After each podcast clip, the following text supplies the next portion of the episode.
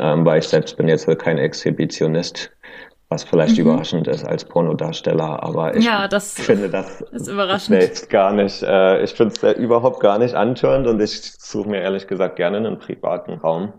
Äh, auch bei Sexpartys habe ich lieber den Darkroom als irgendwie den Sex an der Bar.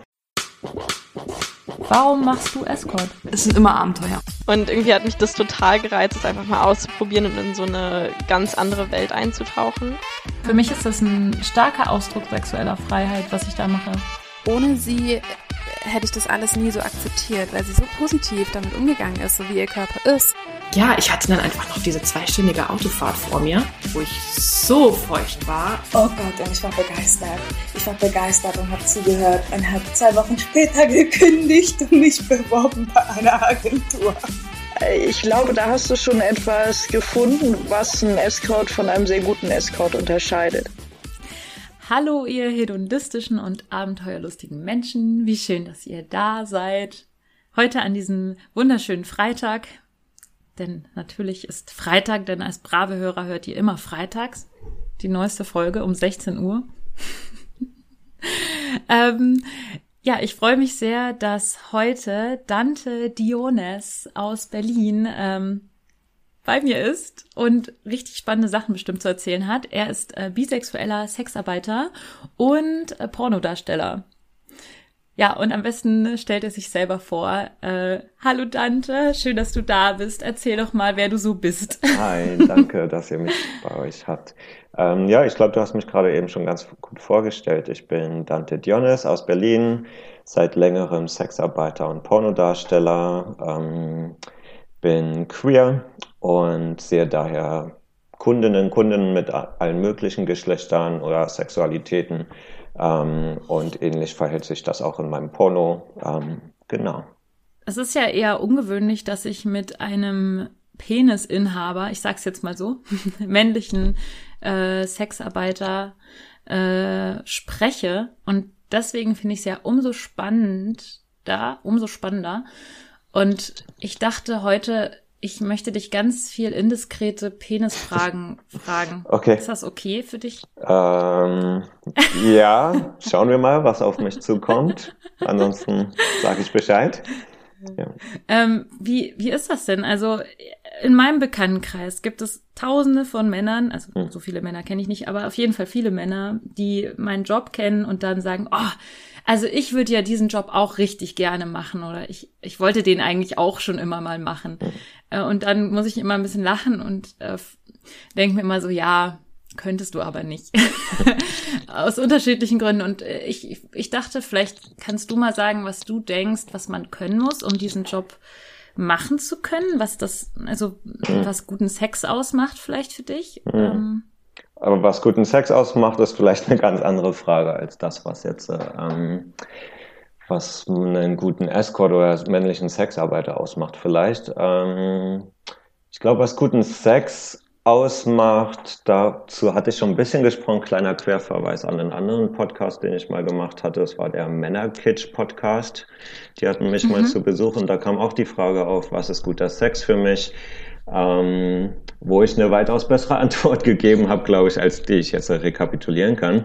Ähm, aber wenn ich mal mein Gehirn ein bisschen picke, ich würde sagen, guten Sex macht aus, dass eine, wenn es mehr als eine Person ist, Masturbation kann ja auch irgendwie begrifflich als Sex definiert werden, ähm, ich würde sagen, dass eine gute Dynamik zwischen Menschen vorhanden ist und die Chemie stimmt, man vielleicht selbst überrascht wird, wie gut es ist, oder dass es irgendwelche Gefühle auslöst, die man noch nicht kann, kennt oder die man vermisst hat.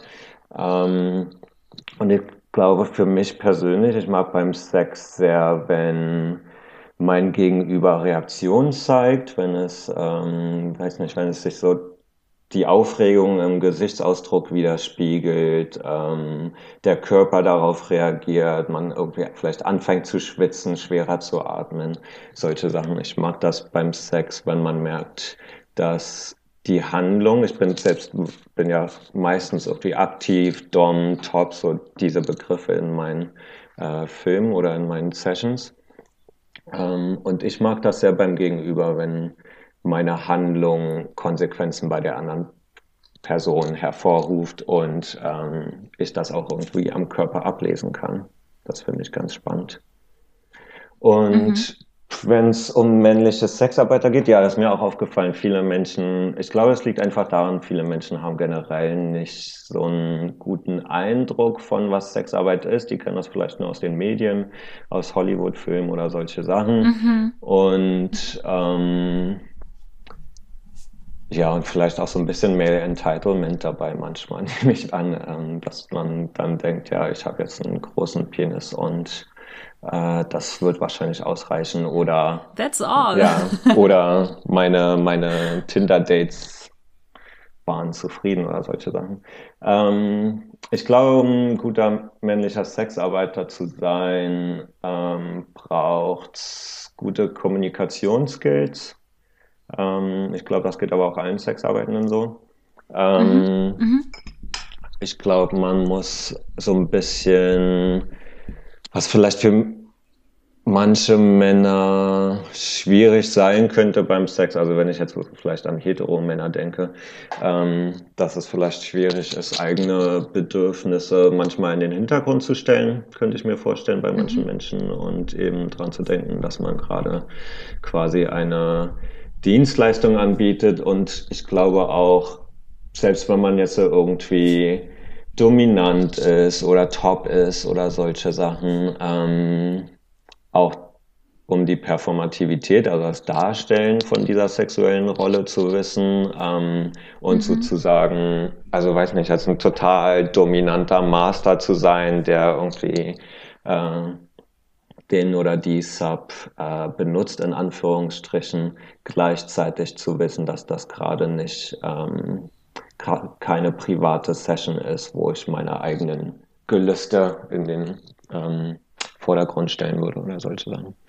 Ja, aber ich glaube, es gibt sicherlich sehr viele Sachen, die man allgemein als sexarbeitende Person braucht und die vielleicht, ich glaube, bei Männern kommt vielleicht noch mal ein bisschen mehr Hinterfragung dazu. Ja.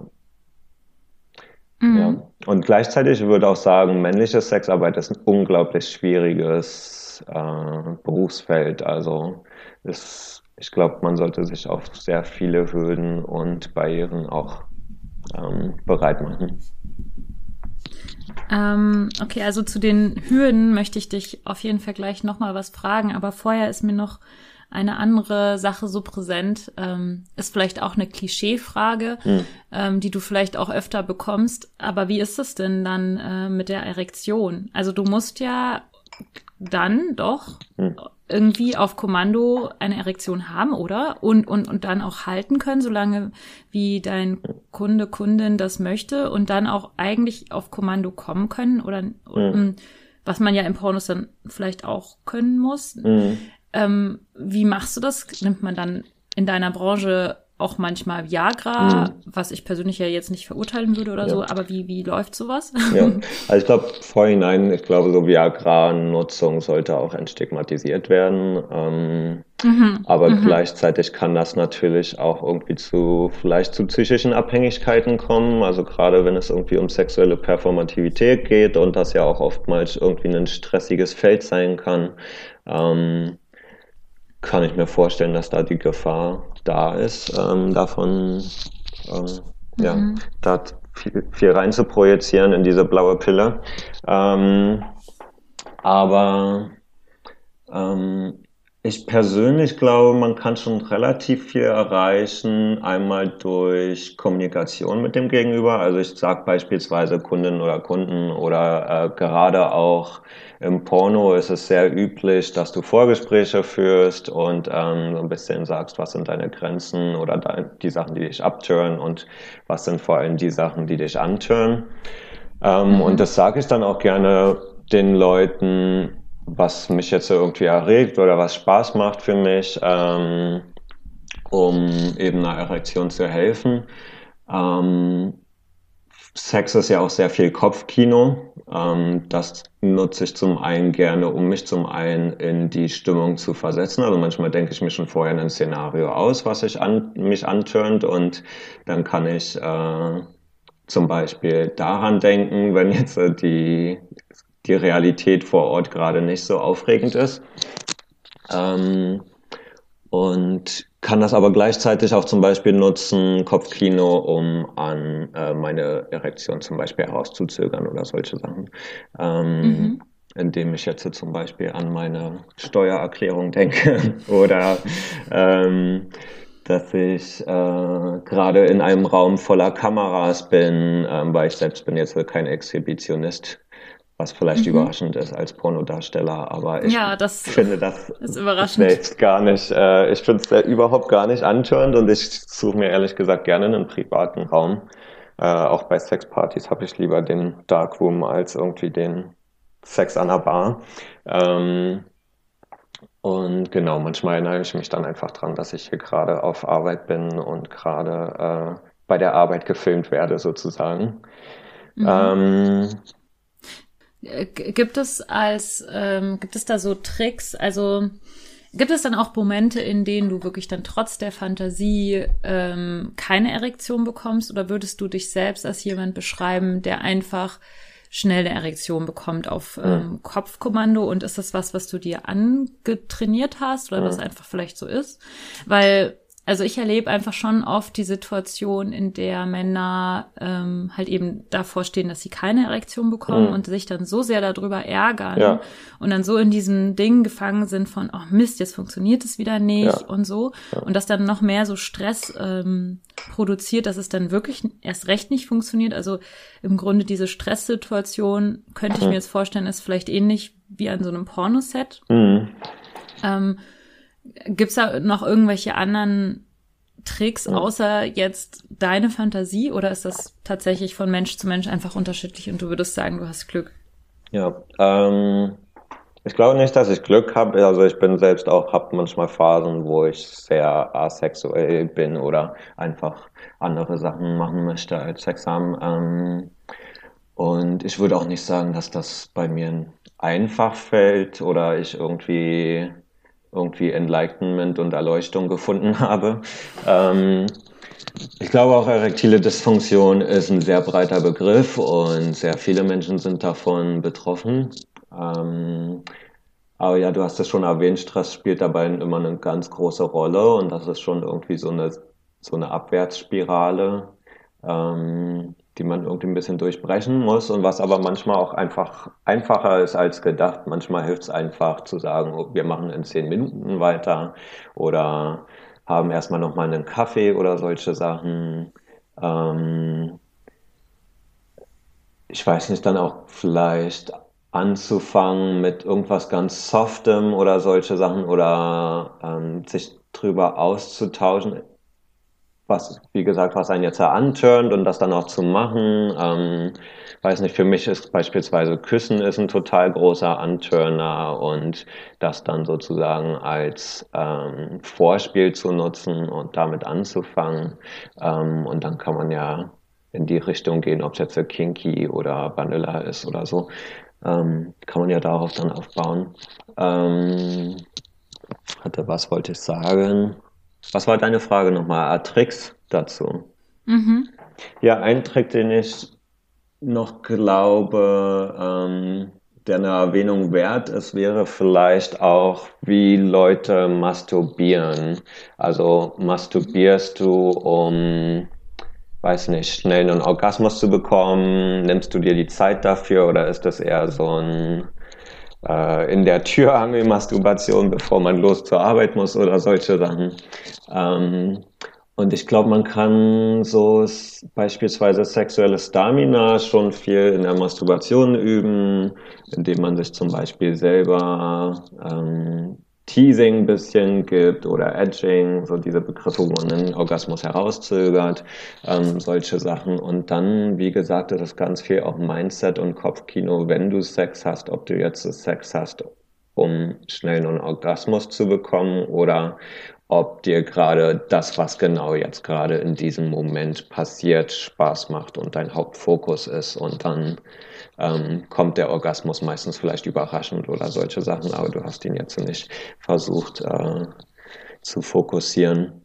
Ähm, aber ja, ich glaube, das sind auch alles extremst subjektive ähm, Meinungen von mir und ich glaube, Orgasmen funktionieren für ganz viele Menschen sehr verschieden.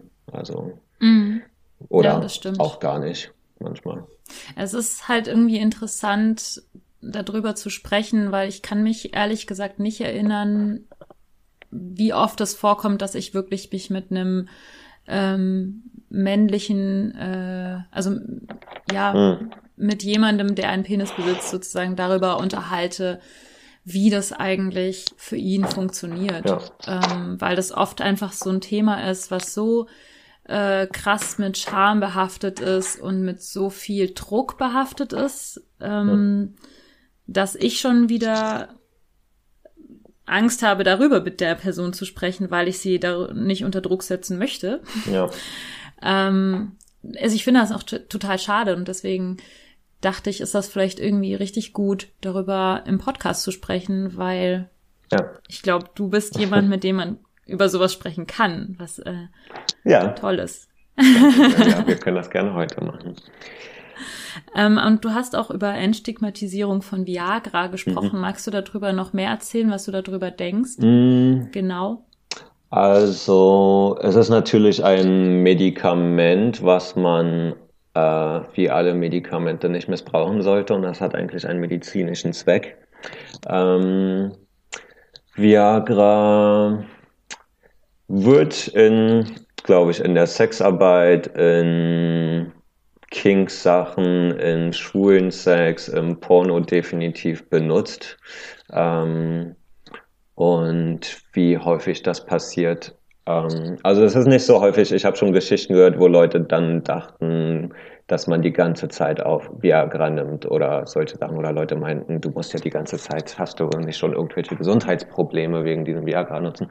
Ähm, es ist nicht so weit verbreitet, wie viele Leute denken, glaube ich, sondern es ist dann eher so, ähm, dass, dass es eine Notlösung ist vielleicht für manche Leute. Ich habe auch schon Performer getroffen oder Sexarbeitende, die es gar nicht nehmen wollen, was auch total berechtigt ist und wo auch, also es macht dir niemand Druck an irgendeinem Pornoset, das ist mir noch nicht begegnet, dass irgendjemand gesagt hat, du musst das jetzt machen oder äh, wenn du jetzt keine Erektion bekommst, dann musst du die Kosten für den Dreh übernehmen oder solche Geschichten. Also das, das äh, ist noch nie passiert und normalerweise ver versuchen immer alle Leute durch Entspannung und äh, wir nehmen es easy, notfalls machen wir eine Pause oder solche Sachen, ähm, den Druck rauszunehmen. Und ich glaube, Druck rausnehmen ist so das Allerwichtigste und Erste, was dabei passiert. Wenn es jetzt Viagra angeht, ähm, man kann definitiv auch, wenn man jetzt keine wirklich diagnostizierte erektile Dysfunktion hat, ähm, kann man definitiv so eine was wie eine Mikrodosis nehmen beispielsweise oder Mhm. man kann vielleicht sogar überlegen, ob man sich selbst einen Placebo oder sowas überlegen kann, dass man vielleicht irgendwelche blauen Smarties oder so mit in die Dose packt, weiß ich nicht. Ähm, wie gesagt, das ist halt Kopfkino und ähm, selbst sowas wie eine Mikrodosis kann auch äh, helfen. Ähm, aber wie gesagt, das ist eher so als Notlösung meines Wissens nach verbreitet. Ähm, genau. Und nichtsdestotrotz sollte es auch entstigmatisiert werden, finde ich. Ähm, weil, wie gesagt, solche Sachen sind extremst weit verbreitet. Zum einen der Nutzen ist weit verbreitet, aber auch die, ähm, die, die, die Probleme, die es gibt, dass Leute äh, Probleme mit ihrer Performance haben, sexuell. Und ähm, das ist kein Einbrechen. Ähm, vielleicht noch so ein bisschen zu Safer Use. Man darf es nicht mit äh, Poppers beispielsweise benutzen. Das ist etwas, Ah. was vielen Leuten vielleicht gerade, das mir auch, war mir auch für mich so ein Aha-Moment, weil Poppers und Viagra ja auch oft Sachen sind, die im gleichen Szenario vielleicht äh, existieren. Ja. Kurz Ja. zur Erklärung, Poppers sind so, das ist doch sowas, wo man dran schnüffelt und dann drei Minuten lang so ein bisschen high ist. Ja, oder? genau, Ähm, genau. so. Und das so ein Mus äh, Mhm. die- das so Muskel entspannt, genau. Ja. Mhm. Ja. Ah, okay. Das ist interessant zu wissen also. Und wie ist das mit Alkohol und Viagra? Ja, sollte man auch nicht machen. Man bekommt sehr schnell Kopfschmerzen, auch so, so Gras, Joints, Zigaretten finde ich auch allgemein. Ähm, ich glaube einfach so, wenn man Viagra nimmt, einfach ganz viel Wasser trinken und dabei bleiben. Mhm. Ja, also ich habe ja auch äh, schon Viagra genommen, was auch sehr lustig war. Ähm, Okay. Und ich hatte auch ein bisschen Kopfschmerzen. Hm. Ähm, deswegen Wasser trinken ist auf jeden Fall keine schlechte Idee. Ja, Was hältst du dann von, von Penisringen? Und Hm. auch irgendwie Ja. in Kombination mit Viagra oder ohne? Ähm, Ja, das- benutzt du das auch? das ist eine gute Idee, ein äh, Cockring oder so ein Stahlring oder Harness oder solche Sachen. Ähm, ja, die können definitiv helfen. Ähm, das Ding ist, die werden dir eher helfen, wahrscheinlich eine ähm, Erektion zu halten, als eine Wobei, vielleicht geht das manchen Leuten auch anders. Also mir persönlich hilft es eher, einen äh, Cockring zu haben, um eine Erektion zu erhalten, als um eine zu bekommen. Ähm, weil man, wenn man jetzt einen schlaffen Penis in einem Cockring hat, dann äh, ist vielleicht auch der Blutfluss hinein etwas schwieriger. Ähm, das ist jetzt aber auch nur meine, meine Vermutung, ähm, Theorie. meine Theorie. Ähm, ja, das ist, ich habe beispielsweise so einen Harness mal geschenkt bekommen, das ist so ein Lederharness mit so äh, Brustharness und dann ist bis nach unten hin noch so ein ganzer Lederriemen mit so einem Stahl, Stahlcockring.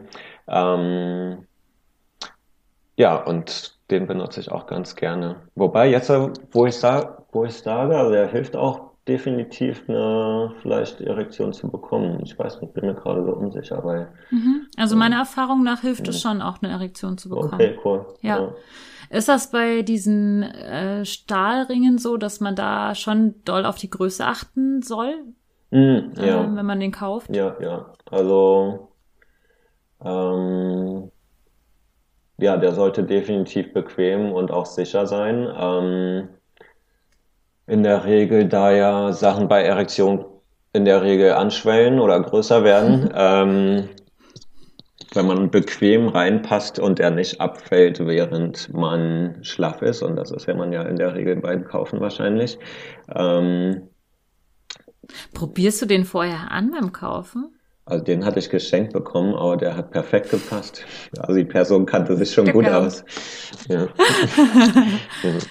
ja. Ja, weil sonst ist die Frage, wie, wie kaufe ich denn einen? Ja. Also ich stand schon öfter mal bei diesem Regal mit den Metallringen und habe mich im Endeffekt da nie getraut, ähm, für den ähm, entsprechenden Herrn äh, einen Metallring zu kaufen, sondern dann eher so diese Gummi, ähm, dehnbaren Gummidinger oder Ja. es gibt ja noch so mit so einem Zipband dran. Mhm, ja, genau. Ähm, ja. aber eigentlich finde ich diese Metallringe ähm, Mhm.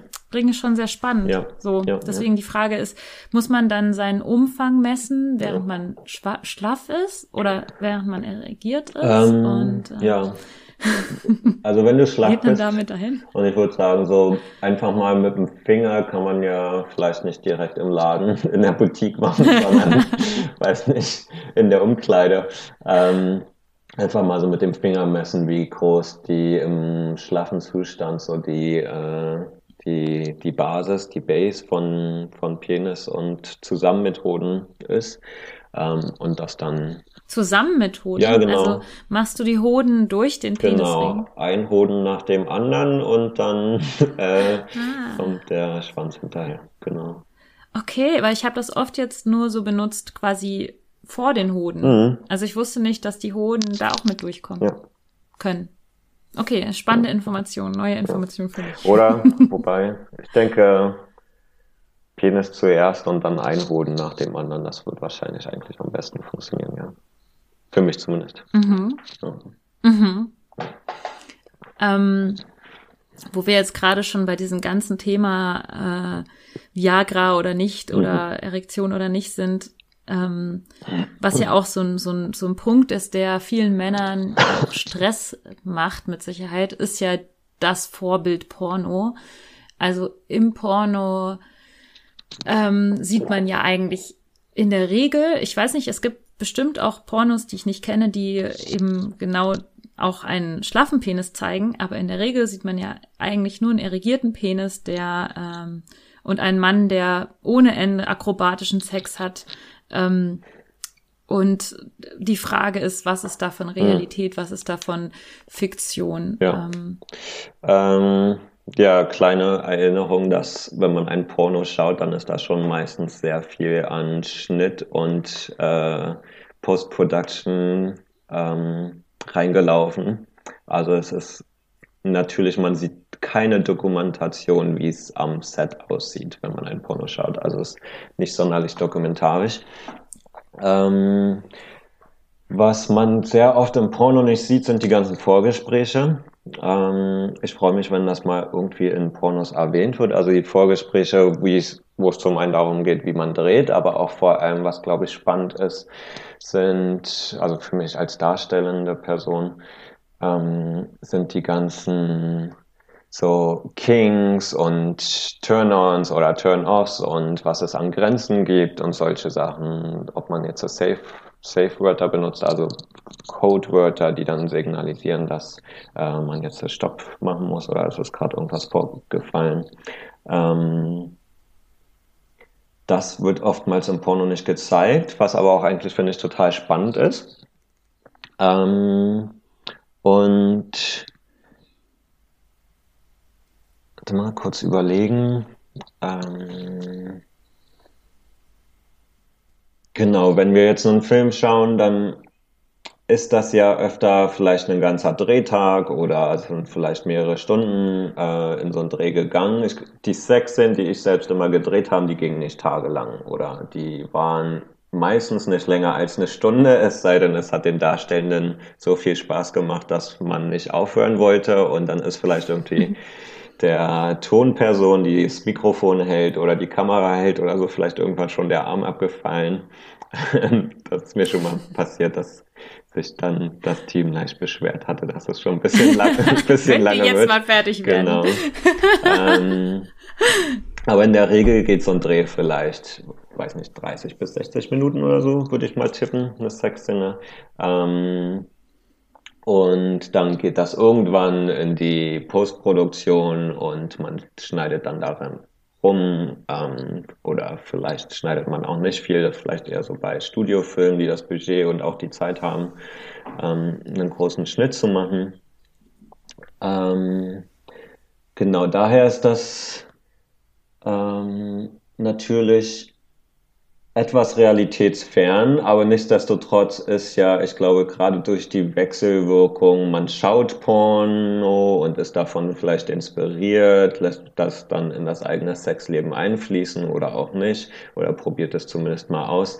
Ich glaube daher zu sagen, das ist echt und das nicht, funktioniert nicht ganz so gut, weil ähm, weil wir mittlerweile schon in so einer Yin-Yang-Beziehung sind quasi, dass Leute äh, von Porno inspirierten Sex haben und Pornos werden gedreht, die von Sex inspiriert sind oder die auch irgendwie von echten Begehren oder Fantasien von Menschen inspiriert sind. Ähm, daher lässt sich, glaube ich, das nicht so klar deutlich unterscheiden, was jetzt als Bild oder als, äh, als, als Medium echt oder was nicht ist. Mhm. Ähm, ja. Wie echt ist denn Porn? Also wenn du jetzt sagst, also das, das Stöhnen, der Orgasmus mhm. oder ähm, ja. die, die Reaktion des Gegenübers, ja. wie echt ist das eigentlich? Also ich denke mir manchmal so, ah, die, die stöhnt so gestellt, das stört mich total. Also das ist manchmal was, was mich dann stört. Ähm, also ich glaube zum einen dass man die Chemie, also du hast es ja gerade gesagt, dass dir, dir fällt das auf, dass, äh, dass das gekünsteltes Stöhnen ist und das wirkt nicht echt auf dich. Ich glaube, das lässt sich schnell sehen und Leute, ähm, wenn die Chemie stimmt zwischen Darstellenden, dann sind auch alle Beteiligten meistens happy, weil man das halt eben auch sieht, wenn die Chemie stimmt. Oder wenn, ähm, das muss nicht mal sein, dass man jetzt äh, mit den Darstellenden irgendwie schon eine romantische Beziehung hat äh, mit den Co-Performern oder dass man jetzt irgendwie äh, total heiß aufeinander ist, aber wenn man einfach vielleicht irgendwie in guter Stimmung ist, man hat eben ein vielleicht gutes Vorgespräch gehabt, vielleicht hat man sich irgendwie schon vorher ein bisschen Vorspiel gehabt, das ähm, ist auch manchmal passiert, dass zwischen ähm, das vor allem mit Leuten, die ich dann schon ein bisschen kenne, dass wir vielleicht schon vor der Kamera oder hinter der Kamera irgendwo rumknutschen oder in der Garderobe oder solche Sachen. Ähm, und ähm, das, aber wie gesagt, das ist eher, wenn man sich schon kennt vielleicht. Und wenn man das natürlich auch möchte, das ist jetzt kein Industriestandard. Ähm, Unterscheidet sich denn dein, der Porn, den du machst, von dem sogenannten Industriestandard oder von den Standardpornos, die man so kennt? Würdest du das sagen? Mm, Weil, wo, was sind denn, also hast du irgendwie ein bestimmtes Label, wo du öfter ähm, Sachen machst? mm, Also ich bin schon so in der europäischen Alternativ-Pornoszene aufgewachsen, ähm, also in meiner Karriere und das wird öfter mal so dargestellt als irgendwie so der alternative Indie-Porn ähm, im Gegensatz zum Mainstream. Aber ich glaube, die Gegensätze sind da auch öfters äh, eher fließend. Ich versuche eigentlich kein Label zu benutzen, weil ich finde, so Taten sprechen lauter als Worte. Ähm, und hoffe, dass die Leute, die, die Leute das sehen, wofür es stehen Die soll. Taten sehen. Die Taten sehen, genau. Schaut also die Pornos an. Genau, und vielleicht, vielleicht spricht das ja für sich, genau. Ähm, aber ja, ich bin schon in der Alternativszene so ein bisschen aufgewachsen, ähm, bin jetzt aber nicht ähm, irgendwie verschlossen gegenüber anderen Mainstream-Pornos oder so den großen Studios. Ähm, ich glaube auch gerade daher, dass der Trend dahin ist, dass Leute viel mehr eigenen Content drehen, also eigene Filme drehen, dass sie irgendwie als Cam-Model arbeiten oder so. Man kann ja mittlerweile schon mit einem, mit dem Handy und einem Stativ und vielleicht gutem Licht, ähm, kann man ja schon gute Sachen filmen heutzutage und man ist ziemlich unabhängig von, also wenn man seinen eigenen Porno im Internet haben möchte, muss man nicht warten, bis ein irgendein Studio bucht, sondern man kann das einfach selber auf eigenen Plattformen anbieten. Ähm, und ich glaube, das wird auch so ein bisschen die Zukunft sein und Studiofilme werden wahrscheinlich so in Zukunft ein bisschen ähm, ein bisschen umplanen müssen, dass sie nicht irgendwie anfangen, Vergangenheit oder so ein äh, veraltetes Modell zu werden, ähm, weil das wird natürlich für Performer auch attraktiver, eigenen Content zu haben. Ähm, Also ich hätte ja mal richtig Lust auf so ähm, Porno, also richtige Pornofilme, also die, äh, wie sagt man, erotische Filme, mhm. dass sowas mehr kommt. Du meinst als Weil ich Spielfilm? habe, ja, Mhm. ich habe irgendwie den Eindruck, es gibt Porn, also da kannst du dann quasi den Akt selbst sehen, vielleicht mit einem kleinen Vorspiel. Mhm. Und es gibt Filme, aber es gibt nicht so richtig viele Filme, die mich dann auch wirklich so zwischendrin mal so richtig antören und dann aber auch eine Handlung haben. Also Mhm. darauf hätte ich Lust, auf mehr, mehr darauf. Ja, ich glaube, da muss man auch ein bisschen schauen, was es, ähm, was es gibt, weil solche Filme haben oftmals das Problem, dass sie nicht auf Netflix sind oder solche Sachen oder irgendwie Mhm. äh, einen, einen, äh, heißt das, einen Verlag haben. Ähm, Ja, wenn ihr solche schauen. Filme kennt, äh, schreibt mir gerne. Bitte. Ja. Ich glaube, es gibt irgendwie, es gibt so einen ganz witzigen Twitter-Account. Ich glaube, der heißt Erotic Films Out of Context oder sowas. Ähm, Mhm. der ganz witzig ist und da, da kann man auch immer so aus aller, aus der ganzen Filmgeschichte manchmal zufällig irgendwelche witzigen Erotikfilme finden. Ähm, ja, ich glaube, man muss so ein bisschen schauen, um das zu finden, was es schon gibt, weil es gibt auch viel und gerade Erotikfilme und Porno ist auch ein sehr gern benutztes Medium, weil man halt, man kann jegliches Narrativ da reinspinnen, jegliche Geschichte kann irgendwie im Porn vertreten werden und man kann sehr viel mit Metaphern und all solchen Sachen arbeiten und man hat auch nicht so die Seriosität. Also es kann künstlerisch sein, es kann witzig sein, es kann irgendwie ein Horrorfilm sein oder solche Sachen. Ähm, Mhm. und ich glaube, gerade viele Filmmachende, die aufgeschlossen sind und freudig sind zu experimentieren, die machen auch gerne mal einen Erotikfilm. Ähm, und das ist ja manchmal auch Mainstream, also weiß nicht, Madonna, ich glaube jetzt gerade war vor kurzem der Geburtstag von ihrem Sexbuch oder so, an, Anfang 90er, oder sie hat ja auch, Ach. weiß nicht, Body of Evidence oder solche Geschichten. Ähm, das werden ja, also manchmal schafft es das ja auch in den Mainstream. Mhm. Ähm, Gibt es irgendein Porn ähm, das du absolut nicht gut findest oder dass du ja, Ja. dass du ablehnst, irgendeine bestimmte Art und Weise Sex zu zeigen, die du ablehnst, also die jetzt erlaubt ist, legal. Ja. Ich rede jetzt nicht von bestimmten Dingen, die nicht erlaubt sind, Ja. sondern äh, gibt es da irgendwas, was du Ja, was du persönlich auch nie drehen würdest, was gegen deine Prinzipien verstoßen würde oder sowas? Hm. Gute Frage. Also ich denke schon, dass ich einige Prinzipien habe und einfach so eigene Körper, also eigene Grenzen habe, die ich jetzt nicht machen möchte. Also beispielsweise kein, äh, kein Skat oder kein, kein, nicht mit Code spielen. Das ist Skat. Mit Code spielen beispielsweise okay. oder solche Sachen.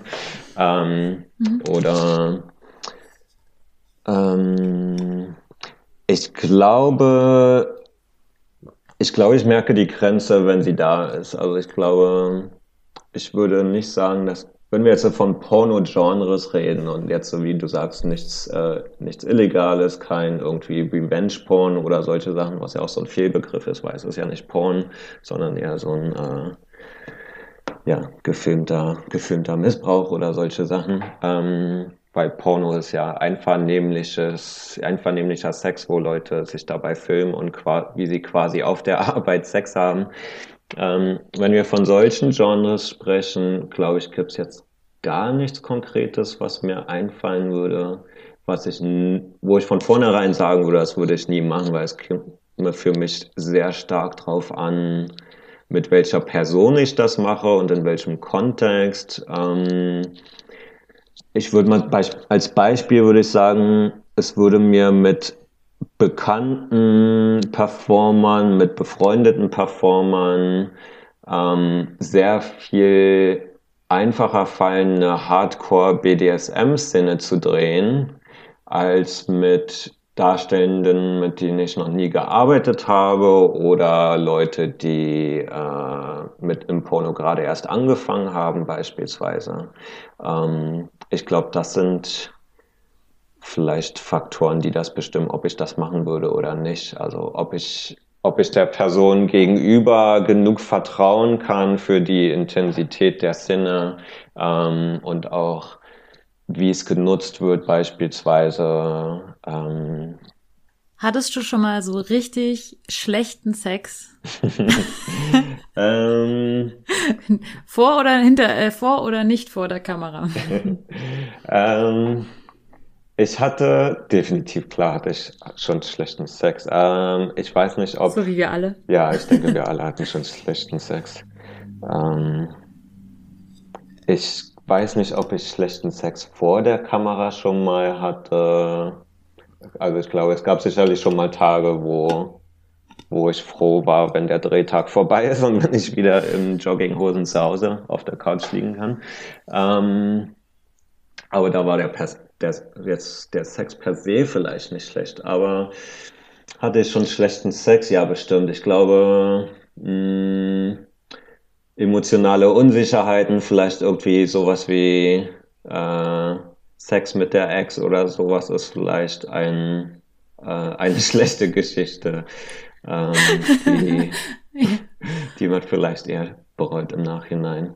Ähm, oder ähm, ja, ich glaube, schlechten Sex Vielleicht auch, wenn man sich dazu gezwungen fühlt, in dem Sinne, dass man jetzt äh, sexuell aktiv sein muss oder ähm, ja, ich glaube, das passiert auch sehr oft, gerade vielleicht auch in Beziehungen oder in Settings, wo man regelmäßig Sex hat, dass man vielleicht gar nicht in Stimmung ist, aber dann denkt man, man sollte jetzt Sex haben, weil, äh, weiß nicht, es ist Sonntag und das gehört dazu, oder? Ja, ja, oh, das kenne ich. Ja. Das finde ich vor allem immer schwer und ich frage mich manchmal, wie das für den aktiven Part ist, mhm. weil ich würde schon sagen, privat bin ich eher der devote Part oder nicht so äh, aktiv. Mhm. Und wie ist es für jemanden, der eigentlich irgendwie immer aktiv ist, mhm. wenn man eigentlich keinen Bock hat, aber dann denkt, okay, man sollte oder es wäre jetzt cool für den Partner, wenn man jetzt Sex hätte. Mhm. Also in meinem, in meinem Fall müsste ich ja dann trotzdem, also müsste ich in Anführungszeichen nicht so viel machen. Ja. Aber als aktiver Part ist das schon anstrengender. Wie kann man damit eigentlich umgehen oder wie ist das so für dich? Ähm, ich glaube, das pass kann, kann schon passieren, dass, ähm, dass man als aktiven Part ähm, auch sich selbst dazu bringt, das jetzt vielleicht irgendwie hinter sich zu bringen oder ah, ich mache das jetzt mal eben und dann ist die ist mein Gegenüber befriedigt. Ähm, aber es sind natürlich auch Dynamiken, die schnell irgendwie toxisch werden können und die äh, ähm, vielleicht auch nicht Sinn der Sache sind und die andere Person will das wahrscheinlich auch gar nicht und ist wahrscheinlich der Person wäre es lieber, wenn man jetzt einfach stattdessen was anderes macht und dann schaut man, ob es spät, an einem, zu einem späteren Zeitpunkt beide in der gleichen Stimmung sind. Ähm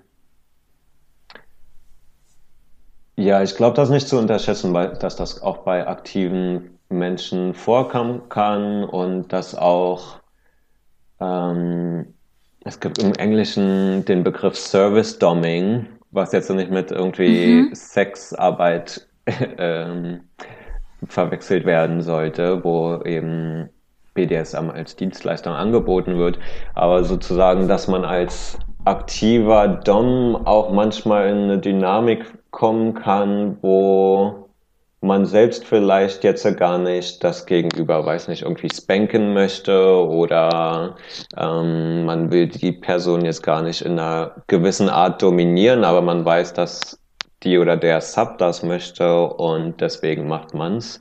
Ähm, und das ist natürlich auch eine Dynamik, die es gibt. Ähm, ich weiß nicht, in der Sexarbeit ähm, ist das, wir haben jetzt sowieso ein relativ breites Verständnis von Konsens, glaube ich, wenn man sich Sexarbeit anschaut, ähm, wo Sex ja perform auch besonders performativ ist und vor allem irgendwie eine, oft eine Dienstleistung, eine Darstellung ist. Ähm, wo, ob das nun jetzt gerade in dem Moment gerade Spaß macht, gar nicht so ein großer Faktor ist. Ähm, ich will jetzt nicht sagen, dass Sexarbeit für mich keinen Spaß macht oder solche Sachen, mhm. aber natürlich haben wir alle mal einen schlechten Tag auf Arbeit oder werden vielleicht gerade äh, freuen uns, wenn die Stunden vorbei sind vielleicht. Ähm, aber, ja, aber da ja. passiert das nicht so häufig, ne, mit diesem Service-Domming. Ist, ja. ist das, was du damit sagen willst, dass es in der Sexarbeit selbst nicht so häufig vorkommt wie ja. in meinem Privatleben? Ja, ich glaube, diese, dieses Service-Domming, dass man in so einem Mindset ist, ähm, dass man jetzt äh, die andere Person dominieren muss, weil man weiß, dass die als Submissive das möchte, man selbst sich aber gar nicht so fühlt. Ich glaube, das ist vor allem eine Dynamik, die es so in privaten Szenarios ähm, scheinbar ab und zu gibt, weil da eher so ein emotionaler Druck dahinter ist.